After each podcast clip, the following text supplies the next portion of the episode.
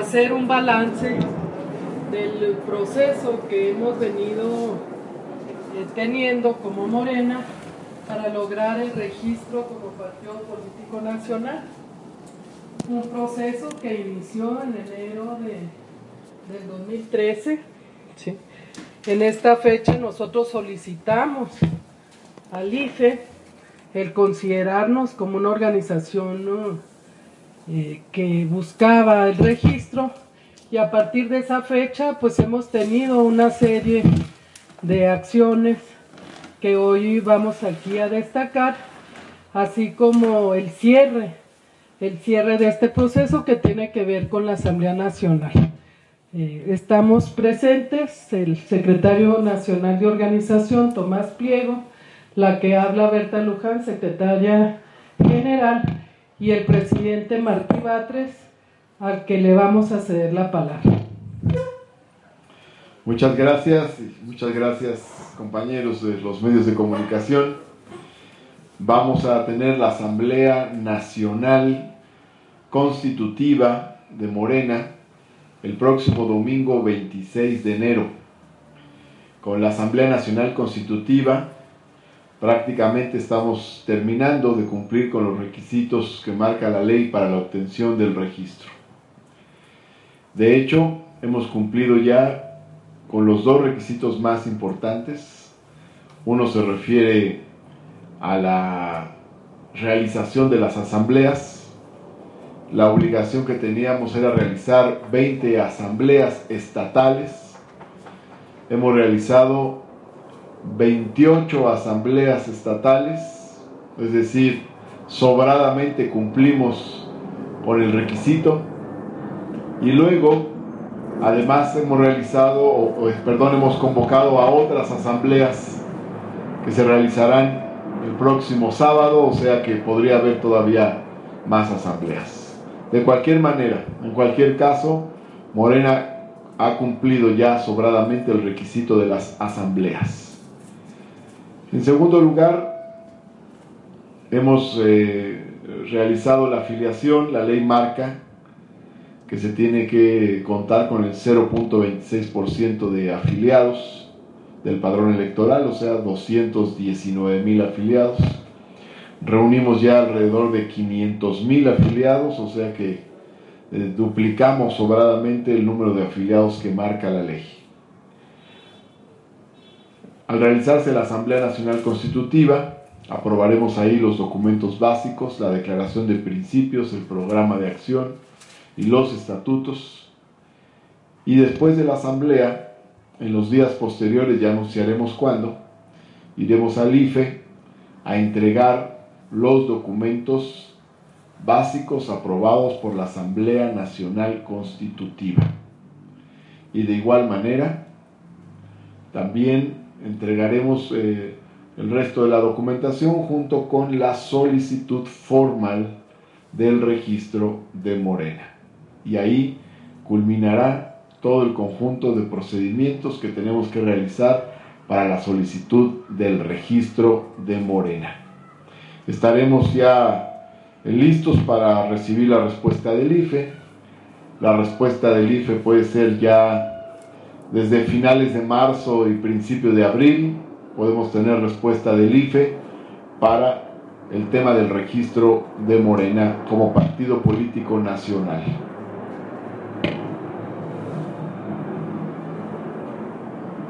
¿Alguna pregunta? Si no es así. Los estados que han sido impugnados, ¿qué hay de eso? ¿Qué el IFE y qué piensa hacer Morena con esto? ¿Cuáles? Eh, eh, las candidaturas o las carteras que han sido impugnadas en los estados que ya tienen el registro.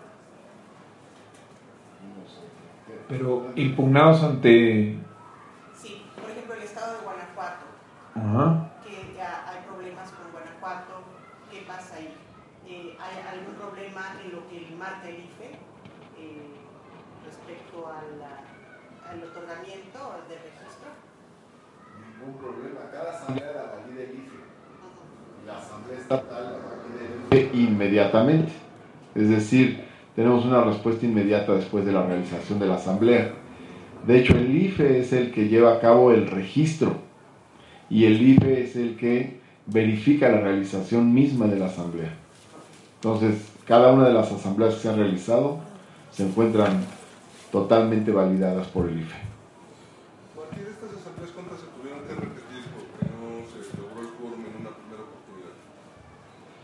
Pues no sé ahorita el número exacto, pero finalmente lo importante es la realización de la asamblea misma. ¿no? ¿Algún estado o alguna zona del país donde les haya, les haya sido un poco más difícil o donde tengan menos presencia morena? ¿Cómo está el balance? En todos lados ha habido respuesta, en todos los estados. Incluso hemos tenido eh, estados como Campeche donde solo son dos distritos electorales. Y sin embargo, la respuesta fue muy buena. ¿no?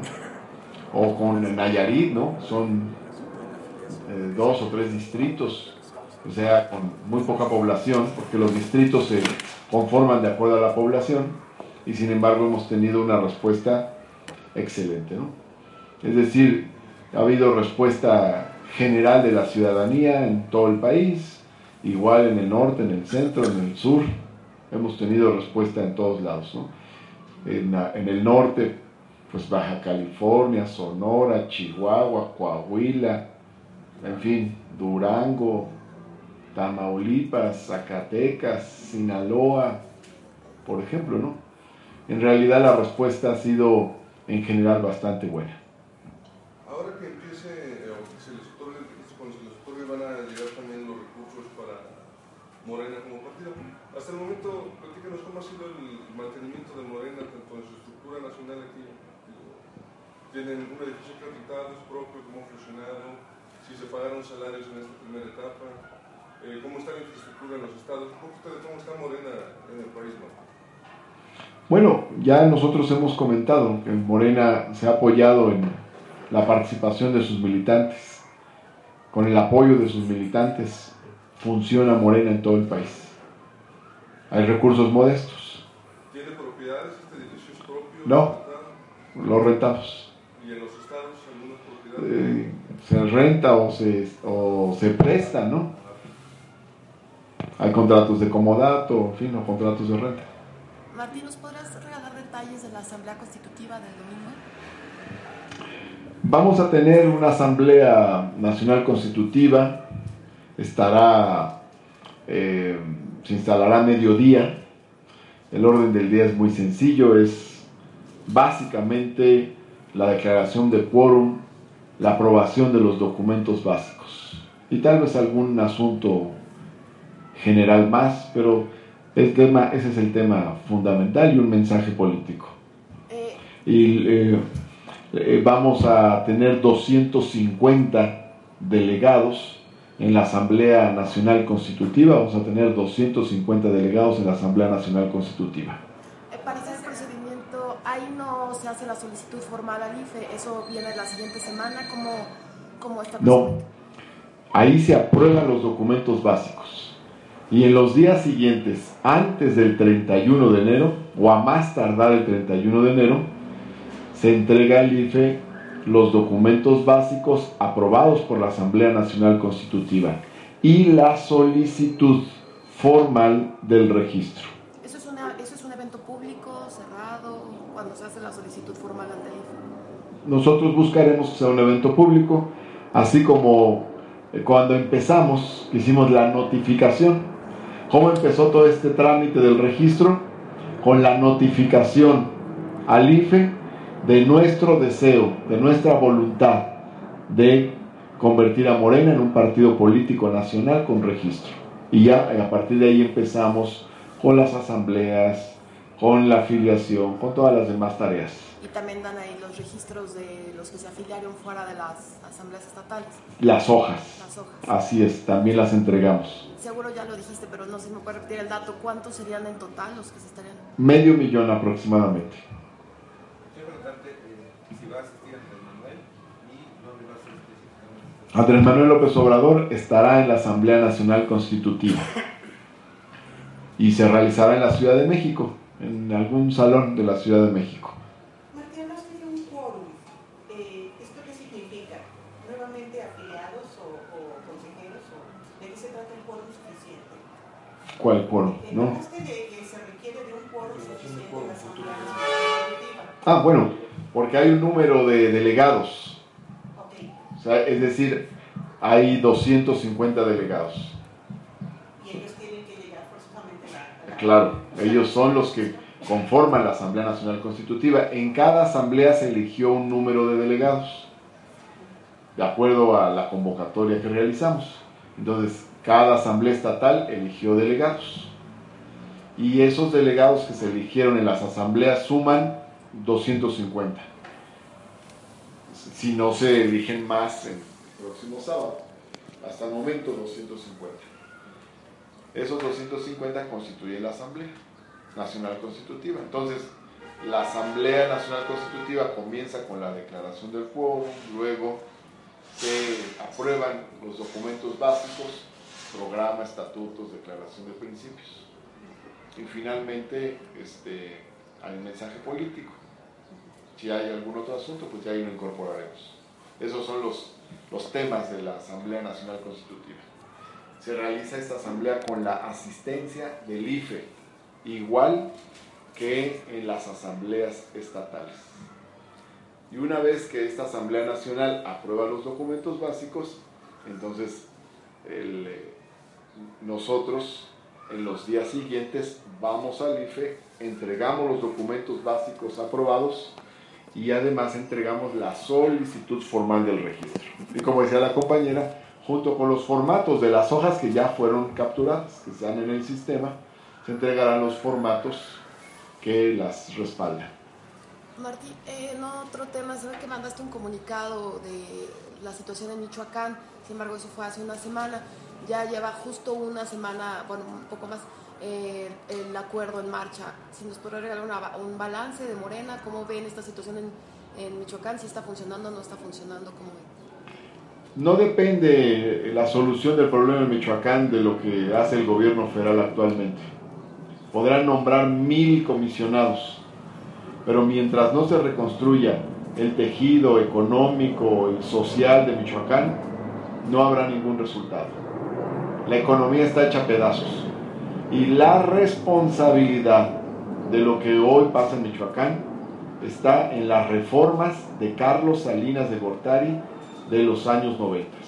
Ahí se deshizo a varios estados de la República. No es Michoacán solamente, es Michoacán, es Guerrero, es Tamaulipas, es Sinaloa, es, Zacatecas, es, es decir, entre otros estados de la República. Vastas regiones del país se encuentran azotadas por la violencia, se encuentran azotadas por la- el desmantelamiento del tejido social. ¿Por qué?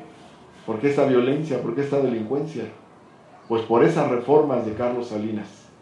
Por eso estamos tan preocupados hoy por las reformas de Peña Nieto, porque son la continuidad de eso. Es lo mismo.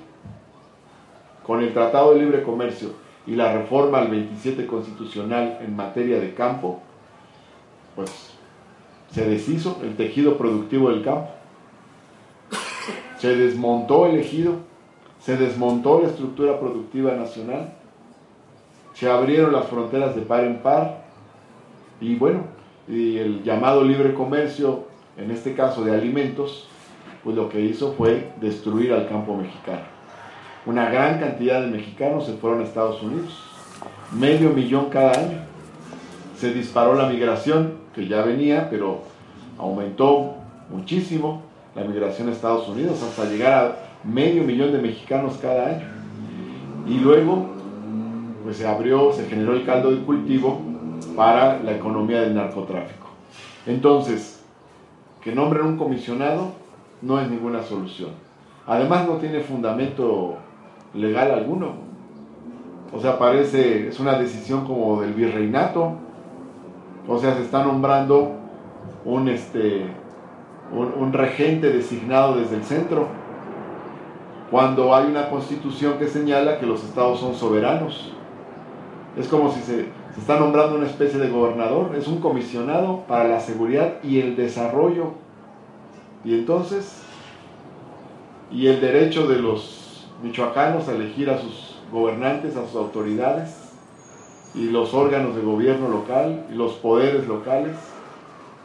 En realidad es como si fuera una destitución de facto del gobernador y su sustitución por un comisionado.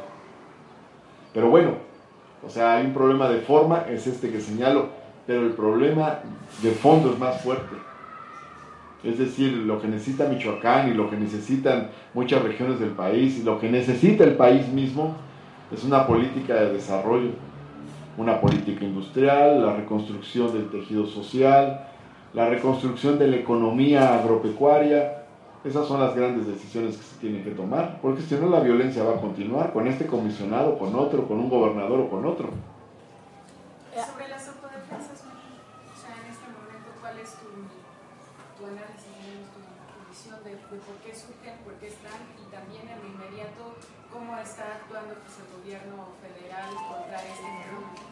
Son la expresión del fracaso de la política de seguridad pública si fuera buena la política de seguridad pública, pues entonces no habría autodefensas.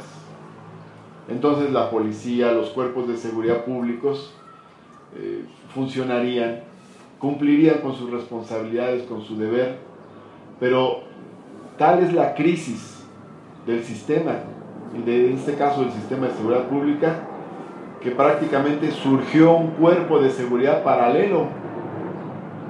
Es decir, uno debe preguntarse qué pasó con la policía. No solo la policía, el gobierno creó una policía federal, además de la policía estatal, además de las policías municipales. Y, metió al ejército a labores de policía. Y a pesar de todo eso, surgieron autodefensas. ¿Qué quiere decir esto?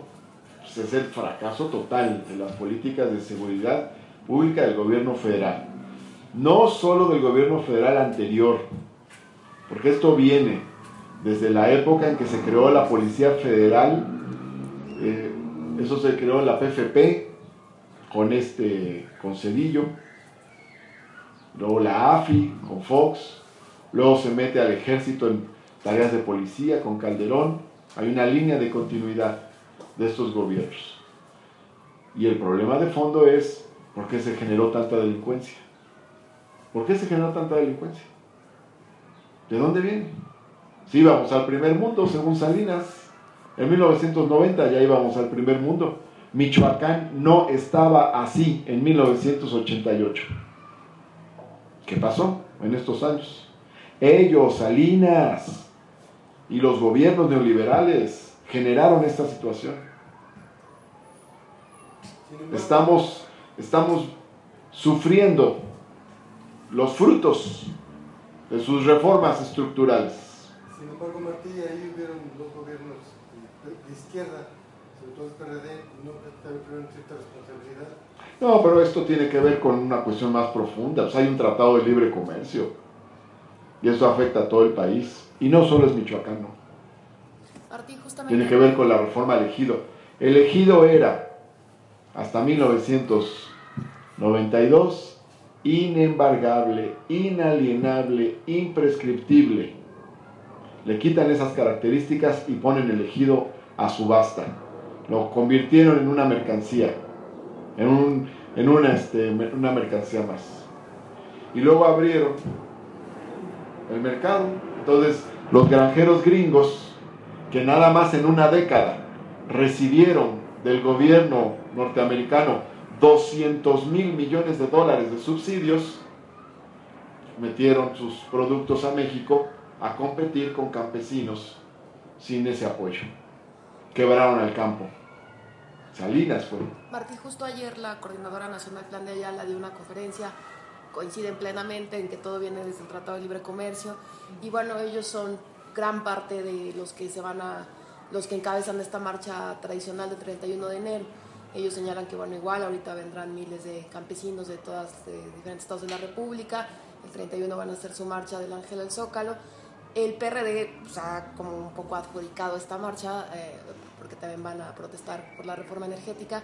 Sin embargo, bueno, también tienen totalmente la misma ideología. No sé si ustedes pensarían sumarse, apoyarían a los campesinos en, nuestra, en este llamado nuevamente, sobre todo porque ahorita pues acaba Peña Nieto de anunciar su, profunda reforma al campo, entonces no sé si habría también un apoyo por parte de ustedes. Bueno, pues, pues cada vez que Peña Nieto anuncia una reforma, pues hay que preocuparse, ¿no? Ya ven, en un año hizo, en un año sucedieron reforma laboral, reforma educativa, reforma en telecomunicaciones, reforma financiera, reforma política, reforma energética, eh, además este, extranjerizaron las playas y las franjas fronterizas. ¿Y los resultados? México creció al 1%. La expectativa a principio de año era más de 3% cuando comenzó el 2013 y se creció al 1%. ¿Y qué? ¿Dónde están los resultados de sus reformas? ¿Y los 300 mil empleos de la reforma laboral que anunciaron por la reforma laboral? Entonces ahora hay que preocuparse de, de nuevos anuncios de otras reformas, porque no son reformas. Reformas, las de los liberales de Juárez, esas eran reformas. Estas son privatizaciones. Y obviamente Morena se solidariza plenamente con los campesinos. Apoyamos las luchas de los campesinos y apoyamos las luchas de, la, de las organizaciones campesinas en defensa de la tierra y por la productividad de la tierra. Apoyamos la lucha que han dado las organizaciones campesinas por la renegociación del, del capítulo agropecuario del Tratado de Libre Comercio. Eso es fundamental. ¿Estarán en la marcha? Bueno, seguramente muchos compañeros, va a haber muchas movilizaciones, ¿no? Va a haber muchas movilizaciones. Pero hay muchos compañeros, muchos campesinos que forman parte de Morena. O sea, hay una buena parte de la base social de Morena que está constituida por campesinos que participan en, en distintos movimientos y luchas, además en Morena. Y, por otro lado, respetamos nosotros las movilizaciones de la sociedad civil, ¿no? O sea, respetamos las movilizaciones de las organizaciones, las organizaciones campesinas son autónomas, nuestro respeto para las movilizaciones de las organizaciones del campo y de la ciudad. Eh, en una de las luchas más fuertes de Morena es precisamente contra la reforma energética. Ayer en una entrevista el ex embajador eh, de Estados Unidos, Tony Garza, dice que los petroleros tejanos están muy emocionados ya con esta reforma y listos para invertir. Para ellos la hicieron, como tú mismo lo dices, voy a repetir lo que dijiste. Que, este, que los petroleros tejanos están muy emocionados con la reforma energética de Peña Nieto. Para ellos la hicieron no es para México, no es para los mexicanos. Es una reforma que mira hacia las potencias extranjeras, no hacia México. ¿no? No es una reforma para que la aprovechen los mexicanos, es una reforma para que la aprovechen las grandes compañías extranjeras. Entonces, se van a crear, ya dijimos, nuevos problemas. Los problemas que derivan de la reforma energética son, entre otros, este, disminuyen los recursos para el presupuesto federal, disminuyen las divisas de México, porque ahí está su fuente principal de divisas, aumenta la concentración de riqueza, existen menos recursos disponibles para el desarrollo social, vendrán nuevas oleadas de aumentos de impuestos y tendremos problemas también con el tema de la soberanía nacional, porque se fortalecen poderes internacionales que tienen una enorme eh, influencia, un enorme poder sobre gobiernos del mundo. Nosotros estábamos muy bien protegidos con nuestra constitución y ahora lo que hace el gobierno federal de Peña Nieto es perforar la soberanía nacional y tendremos presiones que va a ser más difícil enfrentar, presiones eh, internacionales. Las compañías petroleras este, eh, de Estados Unidos son un problema hasta para el gobierno de Estados Unidos. Entonces, son poderes muy fuertes.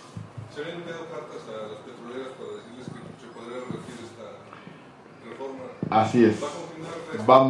Vamos a continuar.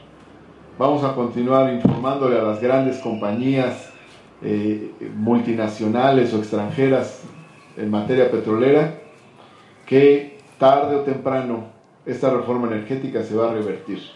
Ni les conviene eh, meterse, porque tarde o temprano la reforma energética se va a revertir. Mardi, nos queda clarísima tu postura y la de Morena, solamente saber si sí o si no los ha buscado el PRD, si ya los buscó en este periodo. Porque ellos dijeron que insistieron en que digan lo que digan, ellos los iban a buscar. ¿Te han buscado? No. Gracias. No. Respecto a lo de la asamblea, no, ¿por qué no el Zócalo? ¿No pues en el Zócalo hay alguna restricción por parte del gobierno del Distrito Federal? No, eh, pensamos que estas son las, eh, las eh, características más adecuadas para la asamblea. ¿Sí? En este momento, nosotros eh, em, establecimos que era muy importante hacer tres tareas al mismo tiempo. Uno, organizar nuestros comités, la tarea de organización. Dos, preparar el, el tema del registro de Morena. Y tres, eh, movilizarnos en contra de la reforma energética y las demás reformas estructurales. Entonces, em, a lo largo de la última parte del año priorizamos en la Ciudad de México las movilizaciones. Hicimos cinco movilizaciones nacionales, dos de ellas en el Zócalo de la Ciudad de México, el cerco al Senado y el cerco a la Cámara de Diputados. Entonces, bueno, trasladamos nuestra Asamblea Nacional Constitutiva para enero.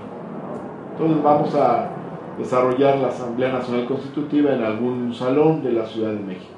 Son 250 delegados.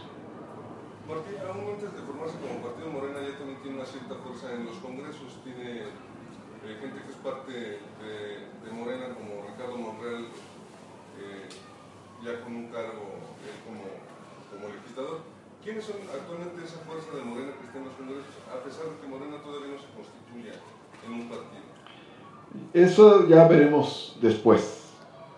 Pero tiene esta fuerza, es real esta... Mm, Como dice el dicho, primero la liebre y después el guisado. Vamos a, a ver, vamos a, este, a trabajar en nuestra tarea de este momento. Y nuestra tarea de este momento es, eh, o una de nuestras tareas, no es la única, es eh, consolidar el registro de Morena. Y eso es importante porque finalmente el país necesita pluralidad, necesita equilibrios y la fuerza política que se ha opuesto a todas estas reformas que han dañado al país, pues es Morena. Eso responde en parte a tus inquietudes, ¿no? Porque nosotros hemos eh, señalado, ¿no? Como nocivas para el país a la reforma educativa, la reforma este, política, la reforma sendaria. La reforma sendaria es un aumento de impuestos. Pusieron hasta impuestos a los alimentos. No solo, no solo a los alimentos chatarra. No les pusieron IVA, pero le pusieron un impuesto que se llama impuesto especial sobre producción y servicios. 8%. Eso es lo mismo. Es también impuesto al consumo. Y las carnes, el jamón, este, etcétera, todo eso lleva, lleva ese impuesto de 8%. Entonces, nosotros hemos luchado contra todo eso. Por eso es importante que exista Morena. Por varias razones. Primera, porque, Moren, porque el pueblo de México necesita un instrumento de lucha frente a lo que está sucediendo. Estamos en otro periodo de agudización de las desigualdades sociales. El pueblo de México necesita un instrumento político para defender sus intereses. Segundo, México necesita, por el bien de su democracia, que haya pluralidad. Con el Pacto por México acabaron con la pluralidad. Todos unidos alrededor del proyecto del programa de las reformas estructurales. Nosotros somos una fuerza política que opina diferente. Y el país necesita oposición, necesita pluralidad, necesita equilibrio. Y en tercer lugar, es importante Morena para que se dé el cambio por la vía pacífica. Esas son las grandes razones de fondo que le dan trascendencia a la lucha por el registro de Morena.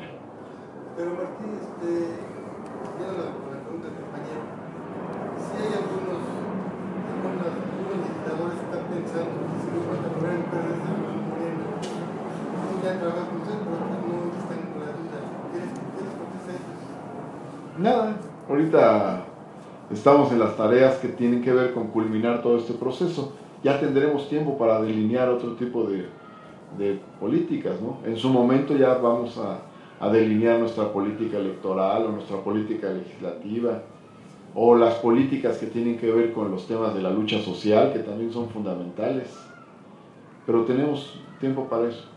Y a lo largo de este año tendremos muchas tareas al respecto. Y vamos a, a seguir obviamente la lucha solidaria. Va a haber muchas luchas sociales, de campesinos, de trabajadores de la salud, en fin. Todo eso es importante, pero pues paso a paso va a haber tiempo para ello. Martín, parte, eh, dices que en marzo, principios de abril, podría estar la respuesta del registro de Morena. ¿Cuáles serán las primeras tareas a realizar ya como partido o qué viene en, en lo formal? ¿Qué otros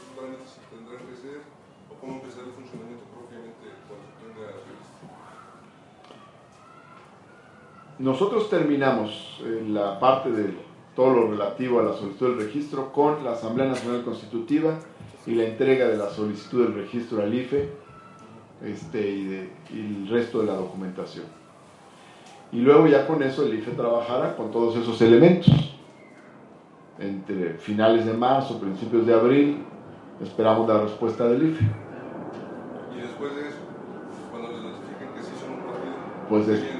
Ya después de eso nos volvemos a ver y ya les decimos que sigue, ¿no? Ya delinearemos un plan de trabajo sobre esa base. ¿Sí? Muchas gracias.